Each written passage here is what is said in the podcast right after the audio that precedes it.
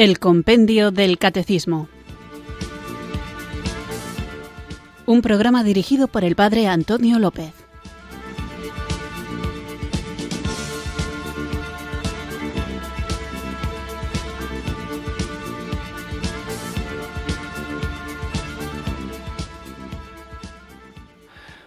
Buenas tardes, queridos oyentes de Radio María. Recibido un cariñoso saludo desde Irurzun, en Navarra, quienes sintonizáis una tarde más esta emisora de la Virgen, esta radio que cambia vidas, Radio María, para escuchar el programa El Compendio del Catecismo, nuestro espacio diario de formación católica en el que, guiados por el libro El Compendio del Catecismo, vamos profundizando, conociendo en las verdades de nuestra fe, que no solo queremos conocer intelectualmente, sino que es preciso saber cuál es el contenido de esta fe que nos salva para poder vivirlo y viviéndolo dar testimonio de él, que es a lo que Jesús nos envía y en esta tarea de dar testimonio muchas veces nos va a tocar defender la fe, defenderla de los ataques que a veces le vienen de fuera y de los malentendidos o ideas poco claras que se han infiltrado en ocasiones dentro de ella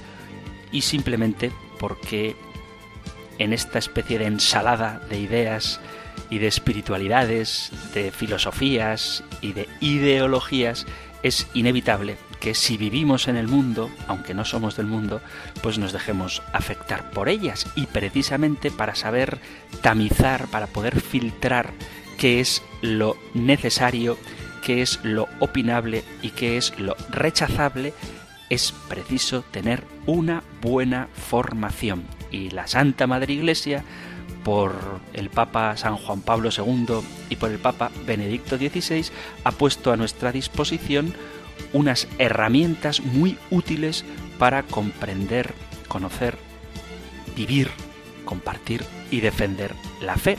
Estas herramientas son el magnífico Catecismo de la Iglesia Católica, que después el Papa Benedicto XVI, como buen pedagogo, sintetizó, compendió, resumió en otro libro que es el que da título y hace de guion al programa que ahora estás escuchando, querido amigo, querido oyente. Pero ocurre que cuando uno se mete a conocer la fe y estudia las preguntas y respuestas que ofrece el compendio del catecismo, sucede, digo, que surgen en nuestro interior preguntas que no están explícitamente respondidas en el compendio del catecismo, pero que despiertan el interés o generan inquietud en ocasiones a quienes estamos en este camino de crecimiento espiritual. Y por eso dedico un día a la semana a responder a las preguntas que vosotros, queridos amigos,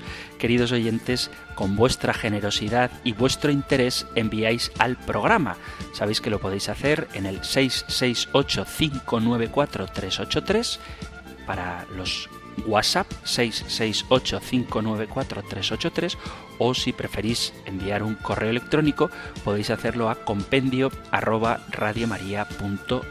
y quiero destacar siempre que dedico el programa a vuestra participación que no hay pregunta tonta, que nadie se avergüence ni se corte a la hora de plantear algo que realmente le inquieta. La Iglesia, que es madre, y Radio María está al servicio de la Iglesia y de todos los hombres que quieran acercarse a ella, está dispuesta a acoger siempre cualquier duda, que nadie se avergüence de preguntar nada. No hay pregunta tonta. Tampoco pasa nada si alguien abierto al conocimiento de la verdad manifiesta una discrepancia.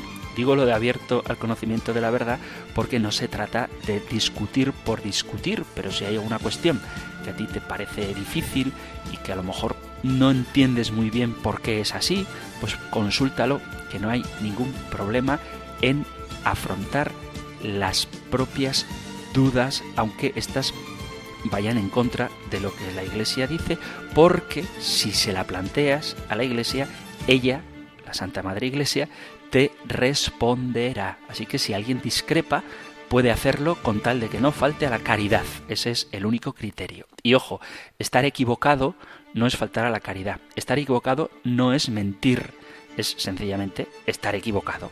Y manifestarlo, manifestar una opinión, es la única manera de salir del error en caso de que estés en el error. Y una tercera cosa, y es que hay muchas cuestiones que son opinables. No todo lo que la Iglesia enseña, no todo lo que la Iglesia predica, no todo lo que yo digo en el programa es dogma de fe. Hay cosas que yo pienso y argumento normalmente con la Sagrada Escritura, pero no tienen por qué ser necesariamente así. Así que hay que distinguir lo que la Iglesia enseña como doctrina de la fe, como doctrina católica, y luego las explicaciones que los sacerdotes, con nuestras capacidades y nuestras propias sensibilidades, podemos dar a esas verdades de fe. Entonces lo que sí que hay que aceptar son las verdades reveladas. Luego la explicación de esas verdades reveladas ya depende del ingenio de cada uno. Por eso, que quede claro que no todo lo que digo, y menos en estos programas en los que respondo a vuestras preguntas, es dogma de fe. Algunas cosas sí, ya quedará claro, seguro, cuáles sí, y otras no.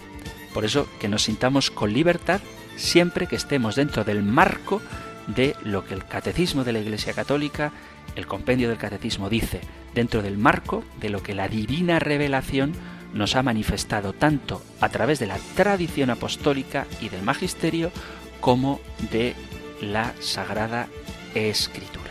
Así que, hecho este preámbulo, vamos a invocar juntos el don del Espíritu Santo para que Él nos ayude a profundizar en estas verdades, a iluminar nuestras inquietudes, a compartir nuestros conocimientos y a crecer todos juntos en este acercamiento al Señor, que es Él quien viene a nuestra búsqueda.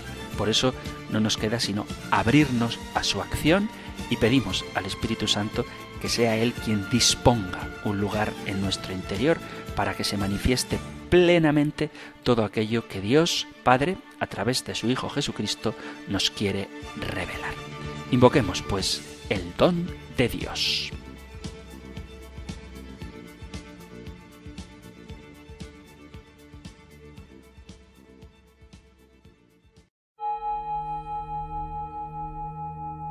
Ven Espíritu, ven Espíritu,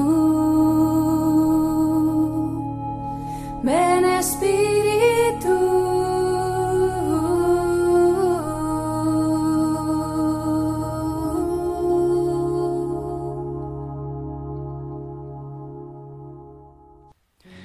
Ven Espíritu Santo, porque cuando llueve añoro el sol. Cuando hace calor deseo el aire fresco. Cuando estoy solo extraño a los amigos. Cuando estoy con ellos desearía la calma y la soledad. Nunca estoy del todo conforme con la vida. Ven a sanar a esta pobre criatura insatisfecha que no sabe adaptarse, que no sabe valorar lo bueno de cada cosa, la belleza de cada momento.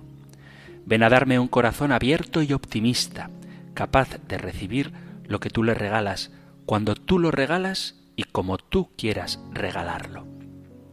Hoy mismo, Espíritu Santo, enséñame a valorar el bien de este día así como es, sin exigir otra cosa.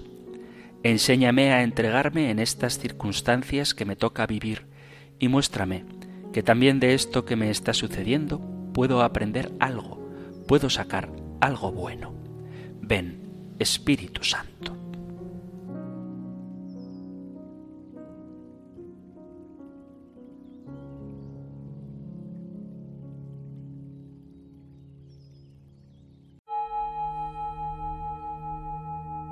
Ven Espíritu, ven Espíritu, ven Espíritu.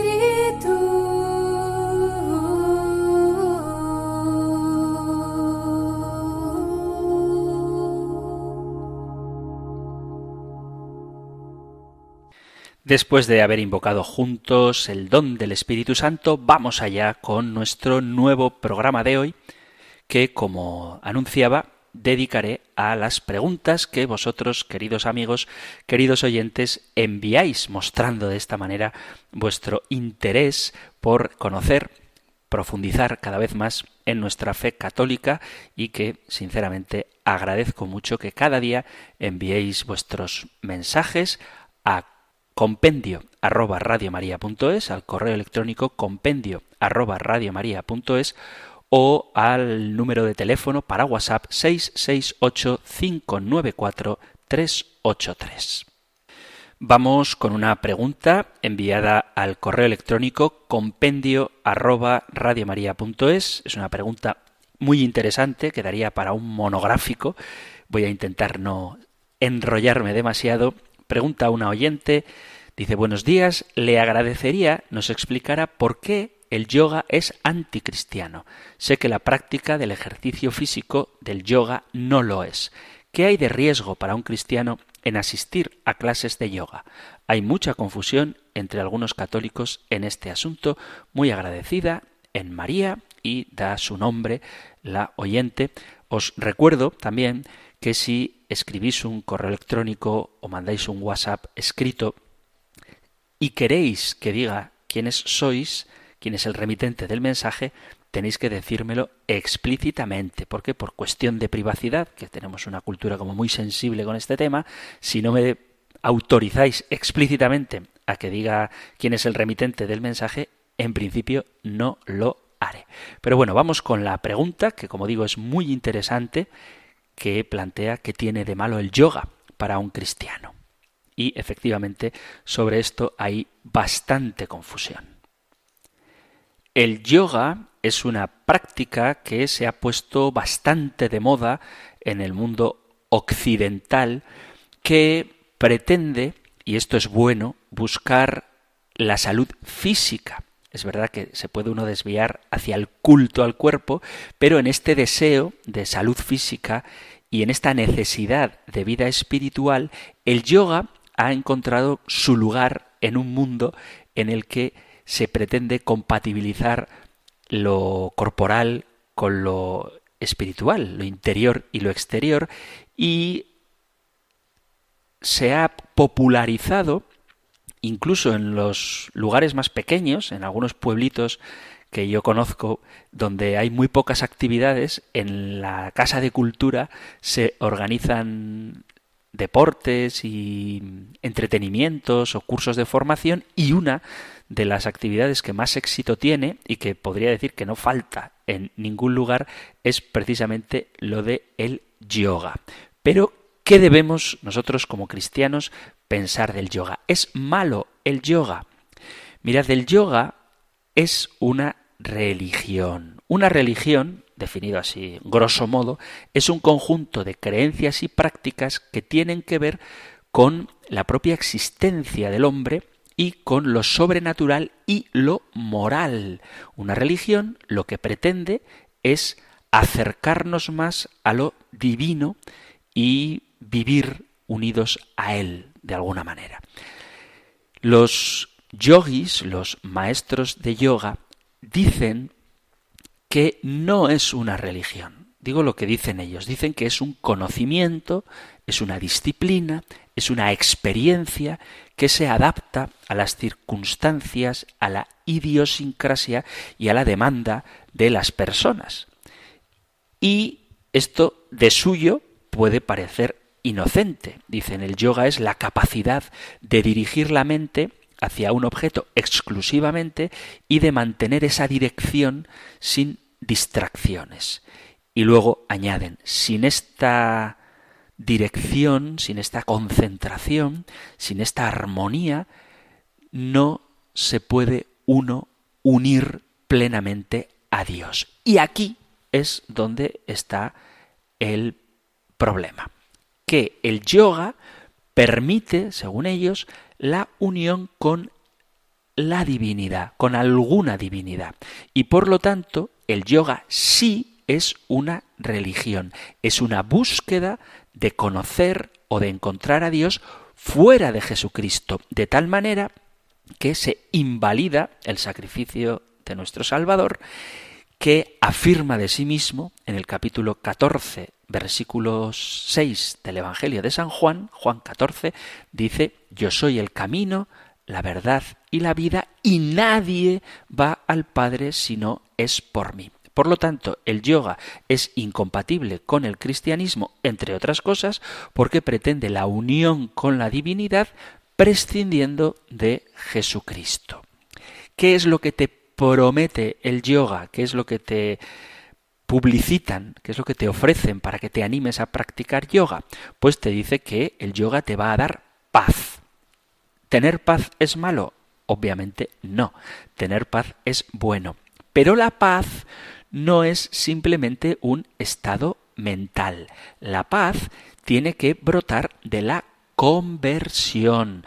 Alguien que te promete la paz sin conversión, alguien que te asegura paz interior sin arrepentimiento y abandono de tus pecados, está engañándote, te ofrece una paz que no es verdadera. Por poner un ejemplo, si tú eres un empresario, explotador, que trabajan mucho tus empleados, les haces meter horas en exceso y les pagas una miseria, eres un explotador laboral, a lo mejor sientes en tu interior una natural turbación, una zozobra interior, porque en el fondo sabes que estás actuando mal y decides, para quitarte esa ansiedad, practicar yoga. Entonces, mediante unos ejercicios de respiración y una serie de posturas corporales, experimentas un sosiego interior y sientes paz. Pero esa paz no hace que cambies y sigues siendo un explotador, solo que ahora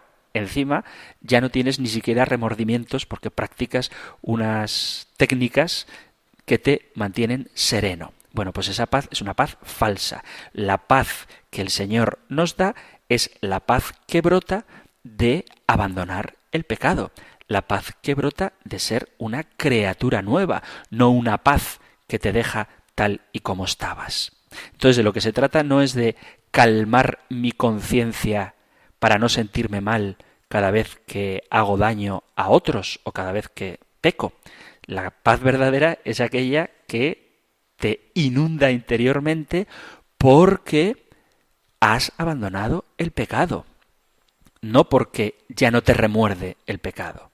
Dice Jesús en el Evangelio de San Juan, en el capítulo 14, dice Juan 14, 27, Os dejo la paz, mi paz os doy, no os la doy como la da el mundo, no se turbe vuestro corazón ni sea cobarde. O sea que la paz que nos da el Señor no es la paz que da el mundo. Y el contexto de esta frase es, leo Juan 14, versículo 23.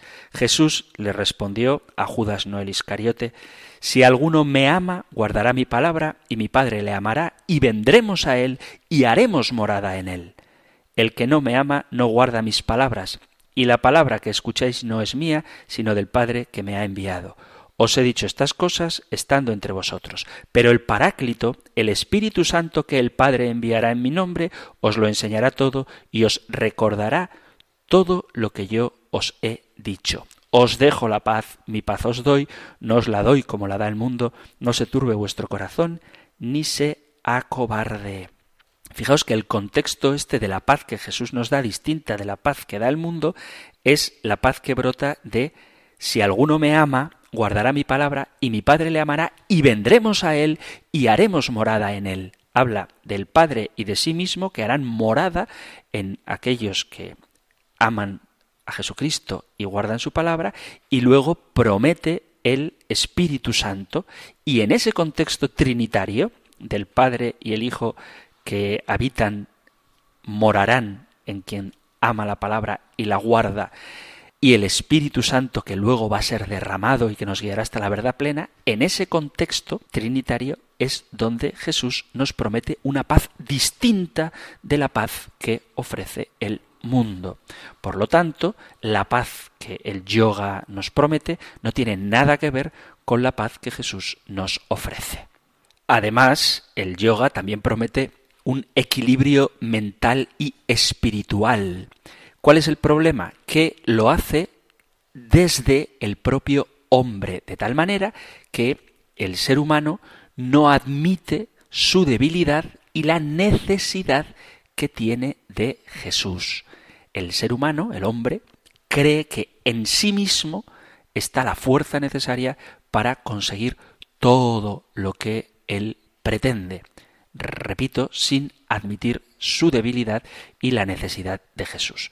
Fijaos lo que el propio San Pablo dice, el gran San Pablo, un texto también muy bonito, cuando dice, ¿quién me librará de este cuerpo de muerte? Dice la carta a los romanos en el capítulo 7, leo desde el versículo 15, Romanos 7, 15 en adelante dice, Realmente mi proceder no lo comprendo, pues no hago lo que quiero, sino que hago lo que aborrezco. Y si hago lo que no quiero, estoy de acuerdo con la ley en que es buena. En realidad, ya no soy yo quien obra, sino el pecado que habita en mí. Pues bien sé yo que nada bueno habita en mí, es decir, en mi carne. En efecto, querer el bien lo tengo a mi alcance, mas no el realizarlo, puesto que no hago el bien que quiero, sino que obro el mal que no quiero. Y si hago lo que no quiero, no soy yo quien obra, sino el pecado que habita en mí.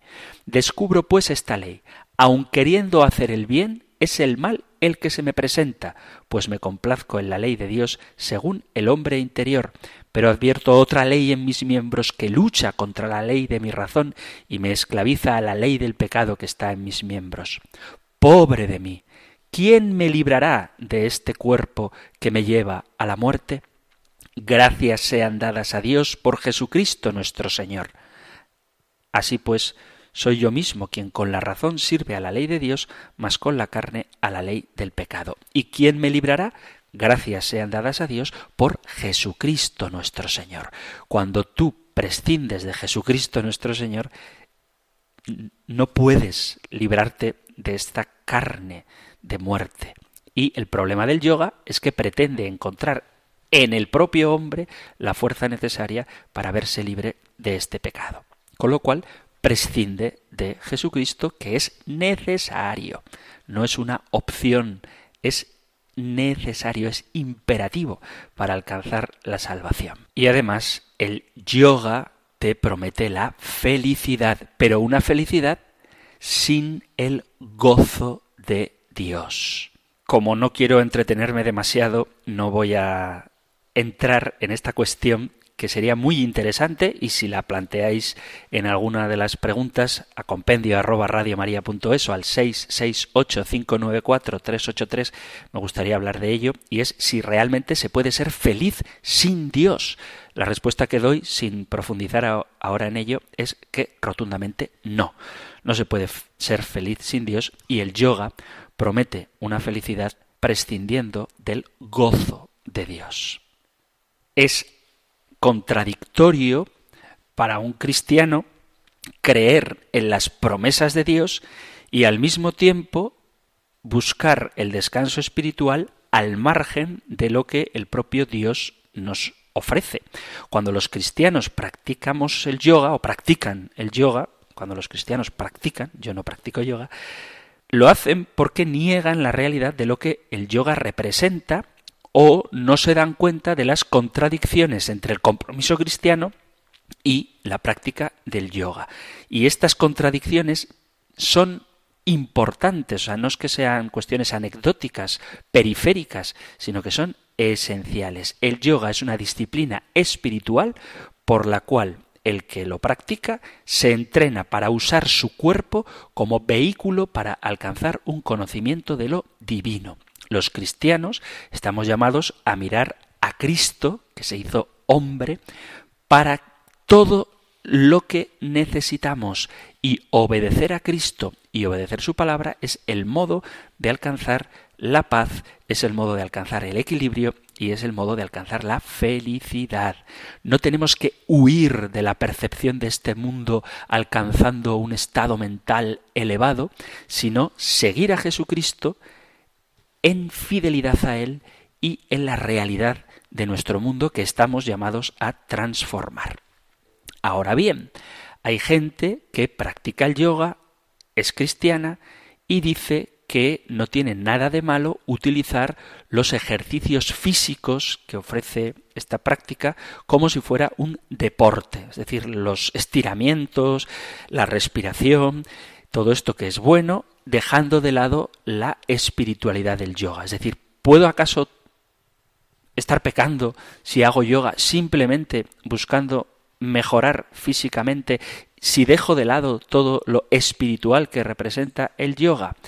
Pues mirad, lo que es el yoga tiene siempre implicaciones espirituales. No es malo tener ciertas posturas físicas o hacer estiramientos o ejercicios de respiración, dejando a un lado el aspecto místico del yoga, pero es que eso no es yoga. El yoga no es el que se ha inventado los estiramientos y los ejercicios físicos. No estás haciendo yoga si haces estiramientos, estás haciendo estiramientos, estás haciendo gimnasia y eso está muy bien. Pero eso no es yoga.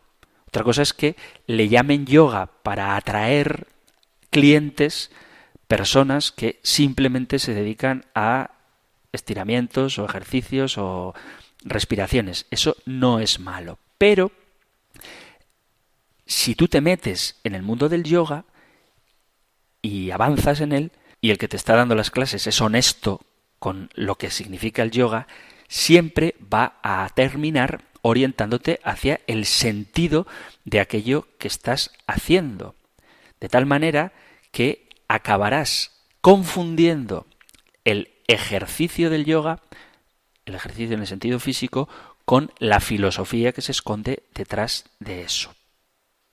No es un asunto de si es bueno o malo hacer posiciones de yoga como ejercicio físico, sino si realmente no se te está introduciendo en una cosmovisión, en una visión del mundo, en una visión del hombre que se aleja de las enseñanzas del cristianismo para adentrarte en las enseñanzas del hinduismo. Entonces, un cristiano que haga ejercicios de estiramiento, obviamente no está pegando, está haciendo algo muy bueno. El problema está en qué se fundamentan esos ejercicios, en qué se inspiran, porque las posiciones de yoga tratan de emular las posturas de los distintos dioses del hinduismo. Y por lo tanto, el yoga puede darte una agradable y pasajera sensación de satisfacción, pero no va a llenar tu vida, no va a darte paz, ni desde luego a mostrarte a Dios. Entonces, si tú quieres estirar, pues apúntate a clases de estiramiento. Y si quieres tener buena postura, pues haz pilates, pero no hagas yoga. Hay que dejar claro que los estiramientos no son un invento del yoga. Yo practico ejercicio y doy clases de un deporte que a veces se asocia también con una visión espiritual que en realidad no tiene nada que ver. Pero no se me ocurre introducir la espiritualidad oriental en mis clases, porque yo soy católico y el que viene a mis clases sabe que viene a hacer ejercicio, no viene a tener un encuentro con una divinidad etérea al margen de Jesucristo. Solamente el Señor puede librarnos del pecado que es el verdadero enemigo del hombre y solamente Jesucristo te puede dar la verdadera libertad. O sea que como cristianos tenemos que tener claro que las promesas del yoga son incompatibles con las promesas de Jesucristo. Dicho de otra manera, el yoga es inseparable del hinduismo porque es un sistema filosófico hinduista y el yoga está esencialmente vinculado a otra religión, que es el hinduismo, y por lo tanto no es compatible con el cristianismo. Esto es como si ahora se pusiera de moda rezar el rosario sin sin ningún vínculo religioso porque se demostrara, que además esto es verdad, que la repetición de los Ave Marías genera una especie de sosiego interior. Bueno, pues si nosotros convenciéramos al mundo de que rezar el rosario, aunque sea sin ninguna referencia religiosa, te da paz interior, os aseguro que habría muchísimas conversiones, porque al final estarían rezando a la Virgen y estarían meditando los misterios de la vida de Jesús y eso, aunque uno pretenda hacerlo sin ninguna vinculación religiosa, acaba transformando interiormente. Entonces, si queréis relajaros, rezad el rosario. Y cuando alguien quiere hacer yoga, tú invítale a repetir mantras, pero que el mantra sea Dios te salve María y veréis cómo se producen conversiones. No nos dejemos engañar. Si tú quieres hacer ejercicio, apúntate a hacer ejercicio. Si quieres hacer estiramientos o a mejorar tu respiración, pues vete a alguien que te enseñe a estirar y a respirar adecuadamente. Pero el yoga es una práctica religiosa de una religión que nada tiene que ver con el cristianismo y por lo tanto es incompatible con él. Habría mucho que decir sobre temas de esoterismo, invocación de divinidades o espíritus, etcétera, pero me detengo aquí porque llevamos ya medio programa con esta pregunta que ciertamente es muy interesante. Ahora vamos a continuar con nuestro programa, con vuestra participación, que podéis dejar en compendio arroba o en el 668-594-383, pero antes vamos a hacer una pequeña pausa musical. Voy a poner una canción de un grupo religioso, cristiano, católico, que quizá os suene un poquito raro, pero es que he tenido la oportunidad estos días de compartir con un grupo de sacerdotes de toda España una experiencia maravillosa, un curso Pastores Gregis sobre liderazgo y nueva evangelización. Y en el contexto de un momento de tertulia amistosa y desenfadada salió un grupo musical que se llama Flos Marie. Y bueno, tuvimos una especie de debate a propósito de estas mujeres y me he informado y ciertamente son mujeres católicas que decidieron formar un grupo musical cuando su madre enfermó y hicieron una especie de promesa al Señor de que si su madre sanaba, formarían un grupo musical para cantar a María, a la Virgen María. Y efectivamente la madre sanó y formaron este grupo.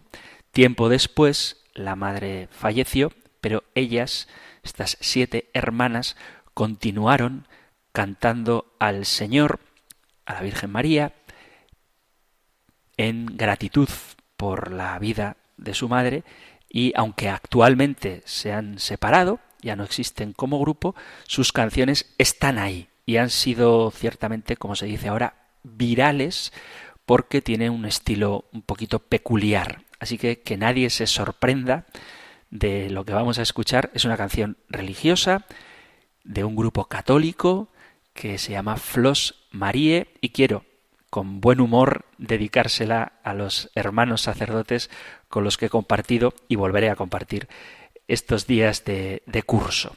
Así que escuchamos en esta pausa musical al grupo Flos Marie.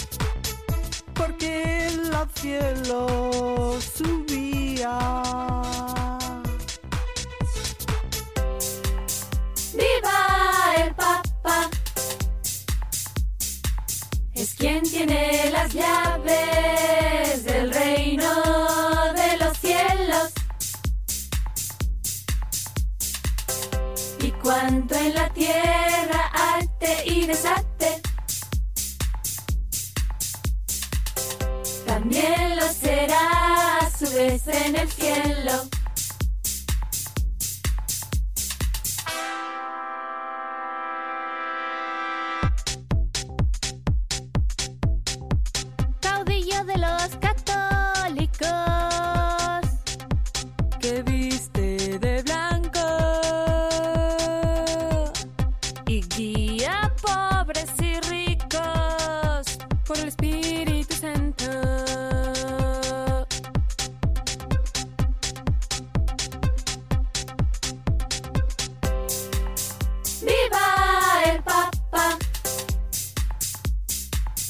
Es quien tiene las llaves del reino de los cielos. Y cuanto en la tierra arte y desate, también lo será a su vez en el cielo.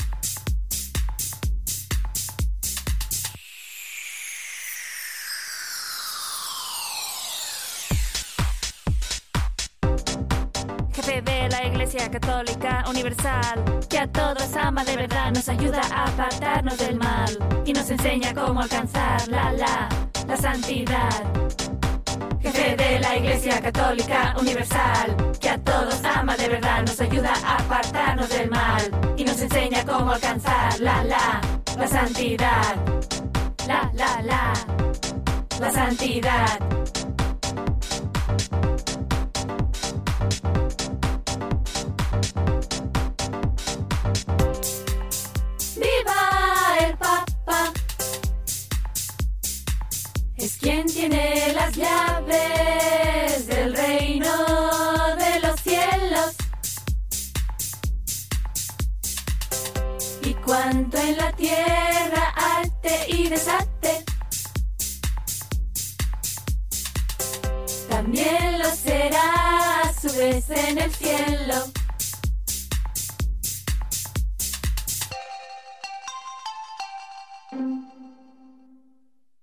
Estás en Radio María escuchando el programa El Compendio del Catecismo, nuestro espacio diario de formación católica aquí en la emisora de la Virgen y hoy estamos con las preguntas que vosotros, queridos oyentes, enviáis al correo electrónico o al número de WhatsApp. Acabamos de escuchar esta curiosa canción del grupo Flos Marie que se titula Viva el Papa, un grupo que, como decía, se dedicaba porque se ha disuelto recientemente a evangelizar a través de la música con un estilo un tanto particular, pero como el otro día con un grupo de sacerdotes salió la conversación sobre este grupo, pues quería compartirla con vosotros y de paso también enviar un fuerte abrazo a estos hermanos con los que he podido compartir y volveré a compartir estas jornadas de formación. Y precisamente para la formación está el programa de hoy, así que continuamos con él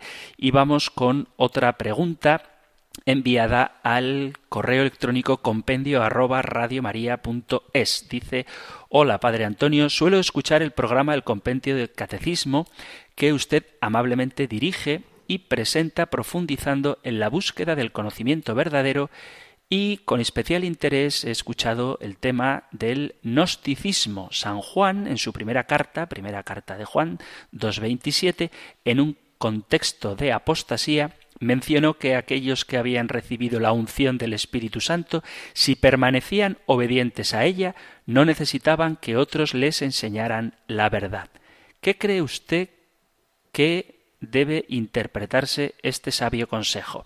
¿Significa ello que quienes se mantienen en la mente de Cristo tienen garantizada la sabiduría y la salvación?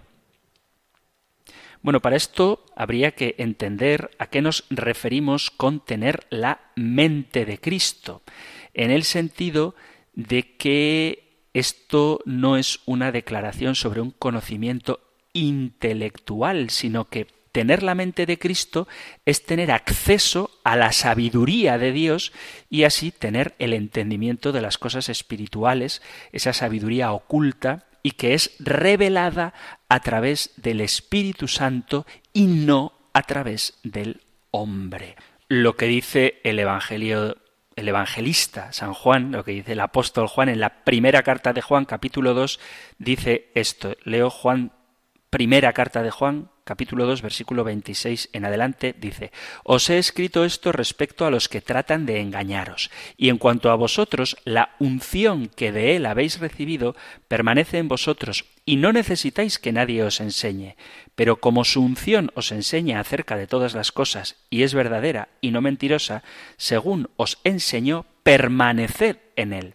Y ahora, hijos míos, permaneced en él, para que cuando se manifieste tengamos plena confianza y no quedemos avergonzados lejos de Él el día de su venida. Esto es lo que dice el texto. Entonces, esta sabiduría procede del Espíritu de Dios. Esto lo expresa también el profeta Jeremías en el capítulo 31, versículo 34 dice, Y no tendrán que enseñar más cada uno a su prójimo y cada cual a su hermano diciendo, Conoce al Señor, porque todos me conocerán, desde el más pequeño de ellos hasta el más grande, dice el Señor, pues perdonaré su maldad y no recordaré más su pecado. Pero es el Espíritu que el Señor pone en nuestros corazones el que nos enseña la verdad. No es una verdad intelectual, gnóstica, sino que es una verdad espiritual que brota del amor de Dios manifestado en Cristo Jesús, que derrama sobre nosotros su Espíritu Santo para que alcancemos la verdad plena que es lo mismo que dice Jesús también en el capítulo 11 del Evangelio de San Mateo, cuando dice, Te doy gracias, Padre, porque has escondido estas cosas a los sabios y se las has revelado a la gente sencilla. De tal modo que la verdad oculta de Dios es revelada por el Espíritu Santo a aquellos que lo aman. El Espíritu de Dios, dice la carta del apóstol San Pablo a los Corintios, la primera carta de San Pablo a los Corintios, en el capítulo 2 dice, leo versículos 9 y 10, más bien, como dice la Escritura, anunciamos lo que ni el ojo vio, ni el oído oyó, ni el corazón del hombre llega a comprender, lo que Dios preparó para los que le aman. Pues nosotros nos lo reveló Dios por medio del Espíritu, y el Espíritu todo lo sondea hasta las profundidades de Dios. En efecto, ¿qué hombre conoce lo íntimo del hombre sino el Espíritu del hombre que está en él? Del mismo modo, nadie conoce lo íntimo de Dios sino el Espíritu de Dios. Y nosotros no hemos recibido el Espíritu del mundo, sino el Espíritu que viene de Dios para conocer las gracias que Dios nos ha otorgado, de las cuales también hablamos no con palabras aprendidas de sabiduría humana, sino aprendidas del Espíritu, expresando realidades espirituales. Esto es lo que dice San Juan, esta realidad de sabiduría, pero que procede del Espíritu Santo. Y es muy interesante el que la oyente en este correo electrónico hable del gnosticismo, porque en varias ocasiones el Papa Francisco ha aludido al peligro que representan actualmente ciertas tendencias. Él habla del el Papa Francisco del neognosticismo y del neopelagianismo. Y el Santo Padre lo que pretende es ponernos en alerta contra el gnosticismo que aparece ahora, que es una herejía que amenazó a la Iglesia del siglo II y que hunde sus raíces en el paganismo anterior al cristianismo, pero del que se alimenta y que trata de una corriente que mezcla elementos filosóficos y religiosos tomados de la filosofía griega, el platonismo, el dualismo materia-espíritu y la visión negativa de la materia, y que adopta diversas formas, pero en esencia dice que hay una especie de iluminación interior que lleva a la salvación del hombre y que se puede lograr a través del conocimiento que se dice gnosis, de ahí viene el gnosticismo. Dicho conocimiento se revelaría a una serie de iniciados especiales, una élite de personas que a través de este conocimiento podrían alcanzar la salvación. Y el problema está que las ideas gnósticas entraron en ambientes cristianos poniendo en tela de juicio el verdadero sentido y el alcance de la salvación traída por Jesucristo y pretendiendo reducirla a una liberación puramente interior, espiritual o intelectual ajena a la materia y a la corporeidad las ideas gnósticas se extendieron mucho y todavía hoy existen y de hecho de lo que venimos hablando hasta ahora en el programa que ha sido el yoga tiene mucho que ver con esto como si una especie de iluminación interior te concediera la salvación o que una especie de iluminación interior puramente espiritual te conceda la verdad de Dios cuando en realidad nosotros sabemos que el Espíritu de Dios se ha manifestado en la Iglesia y que nosotros no nos dejamos iluminar por el Espíritu al margen de la realidad física de la Iglesia, de la enseñanza, de la tradición y del magisterio. Entonces, no se trata de que si tú recibes el Espíritu Santo ya no necesitas el magisterio, ni la tradición, ni la revelación, ni nadie que te oriente, sino que precisamente cuando recibes el Espíritu Santo, comprendes y te sometes a aquello que el mismo Espíritu de Dios mantiene vivo, instituido por Jesucristo, para concedernos la salvación. Entonces, lo que te garantiza la salvación no es la sabiduría, sino Jesucristo. Y el Espíritu Santo te hace conocer a Jesucristo y vivir unido a Él, para gloria de Dios Padre. ¿De acuerdo? Entonces, no confundir algunos pasajes sacados de contexto, por ejemplo este de la carta de San Juan, donde se habla de la unción del Espíritu Santo que hará que ya no necesitemos que nadie nos enseñe, como si esto significara que podemos prescindir del magisterio. No significa eso. Significa que podemos comprender y vivir, gracias a la acción del Espíritu Santo, lo que el mismo Espíritu Santo inspira y hace vivir a su iglesia. Vamos con otra pregunta enviada en este caso por correo electrónico, perdón, por WhatsApp al 668-594-383. 668-594-383 dice un oyente, Padre Antonio, gracias por su atención. Me gustaría saber su opinión personal sobre Luisa Picarreta, la sierva de Dios, así como de sus escritos sobre la divina voluntad en el Libro del Cielo, dictado personalmente por nuestro Señor Jesucristo, según afirma Luisa Picarreta. A tratarse de una revelación privada, sus escritos aún no han sido aprobados por la Iglesia en su totalidad, aunque tampoco se niega su veracidad, ya que Luisa Picarreta aún está en proceso de beatificación. El asunto es, hace un año empecé a tener conocimiento sobre estos escritos y debo reconocer que me quedé profundamente impresionada a tal punto que me está cambiando la vida. Ya no valoro lo que antes valoraba y mis prioridades son otras. Estos escritos me están transformando espiritualmente. He comprendido que nuestro Señor tenía un plan para la humanidad desde el principio y que hasta ahora este plan aún no había sido revelado. Y tengo la certeza que es Jesucristo quien nos habla a través de Luisa Picarreta en estos escritos y que se trata de la mayor revelación desde la resurrección de nuestro Señor. Y no tengo duda. La pregunta es, ¿Hago bien procurando vivir en divina voluntad según nos pide en estos escritos? ¿Hago mal aceptando como verdad lo que se dice ahí?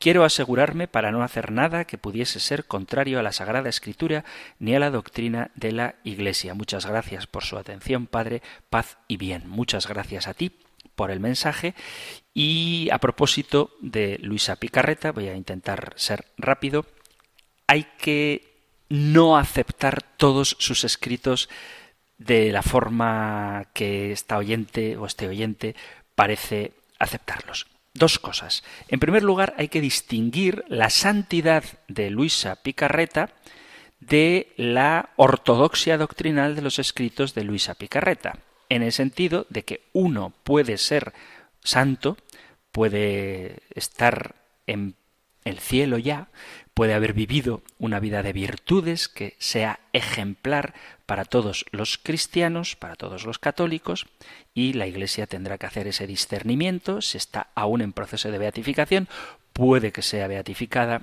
y después canonizada, y por otro lado, la ortodoxia doctrinal decía de sus escritos. Es decir, tú puedes ser muy santo, muy santo, muy santo, pero luego a la hora de poner por escrito tu experiencia personal o tus ideas particulares, incurrir en errores doctrinales. Y simplemente leyendo el correo de este oyente, hace una afirmación que ya enciende las alarmas. Dice que tiene conocimiento de estos escritos, quedé profundamente impresionado, me ha cambiado la vida, y luego dice, he comprendido que nuestro Señor tenía un plan para la humanidad desde el principio y que hasta ahora este plan aún no había sido revelado.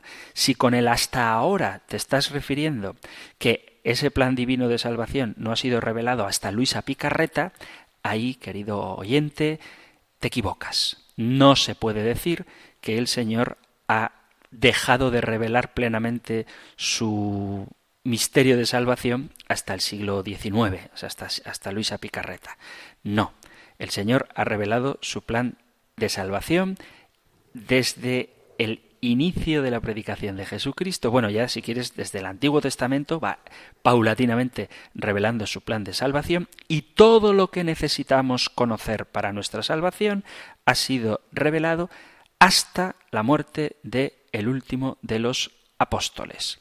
Todo lo que viene después facilita, todo lo que viene después profundiza, todo lo que viene después aclara, todo lo que viene después destaca, lo que tú quieras, pero no innova.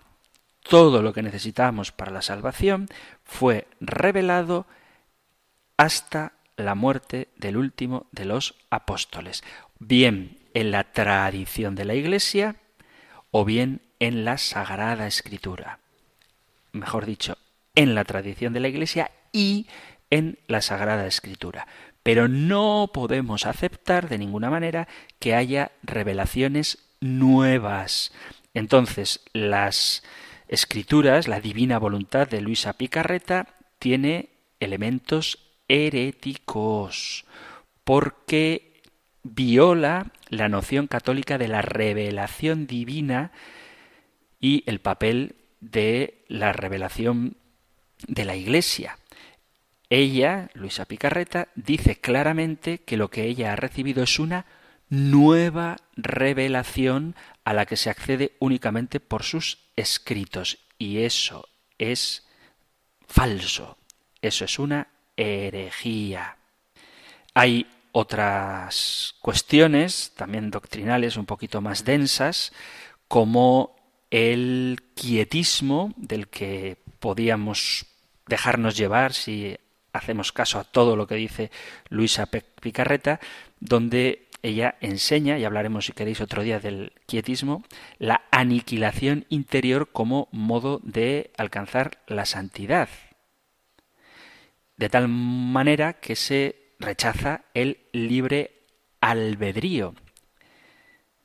Y, este es un tema del que también hemos hablado, incurre en el monoteletismo o monotelismo, que es una herejía que afirma que en Jesús hay una única voluntad, la voluntad divina que absorbe la voluntad humana. Y esto es una herejía. Y como consecuencia práctica incurre en el quietismo. La fe cristiana no puede aceptar revelaciones que pretendan superar o corregir la revelación que efectivamente se cerró, como decía, con la muerte de el último de los apóstoles. La enseñanza dada en cualquier revelación privada ha de someterse al escrutinio de la Sagrada Escritura y de la tradición apostólica para ser probada. Jesús y los apóstoles nos dieron todo lo que necesitamos para nuestra salvación y santificación perfectas, y esto ha sido transmitido fielmente por la Iglesia Católica. Entonces, sin entrar en muchos más detalles, sin que esto obste a la santidad personal de Luisa Picarreta, sus escritos hay que mirarlos con cierta cautela. Queridos amigos, queridos oyentes, hemos llegado al final del programa de hoy. Os doy las gracias por participar en él, por enviar vuestras preguntas y vuestros comentarios y testimonios y si queréis seguir haciéndolo o hacerlo de nuevo, tenéis el 668-594-383, 668-594-383 para los mensajes de WhatsApp o el correo electrónico compendio arroba radiomaria.es, compendio arroba radiomaria.es. Termino dándoos la bendición que sacamos del libro de los números, de la palabra de Dios, de nuestra amada Biblia. El Señor te bendiga y te guarde el Señor ilumine su rostro sobre ti y te conceda su favor, el Señor te muestre su rostro y te conceda la paz. Muchísimas gracias por estar ahí, gracias por escuchar el compendio del catecismo y si queréis volveremos a encontrarnos en un próximo programa. Un fuerte abrazo.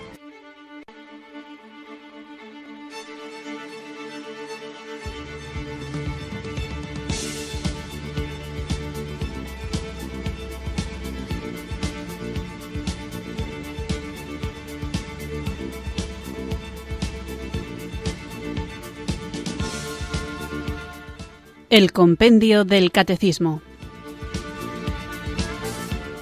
Un programa dirigido por el Padre Antonio López.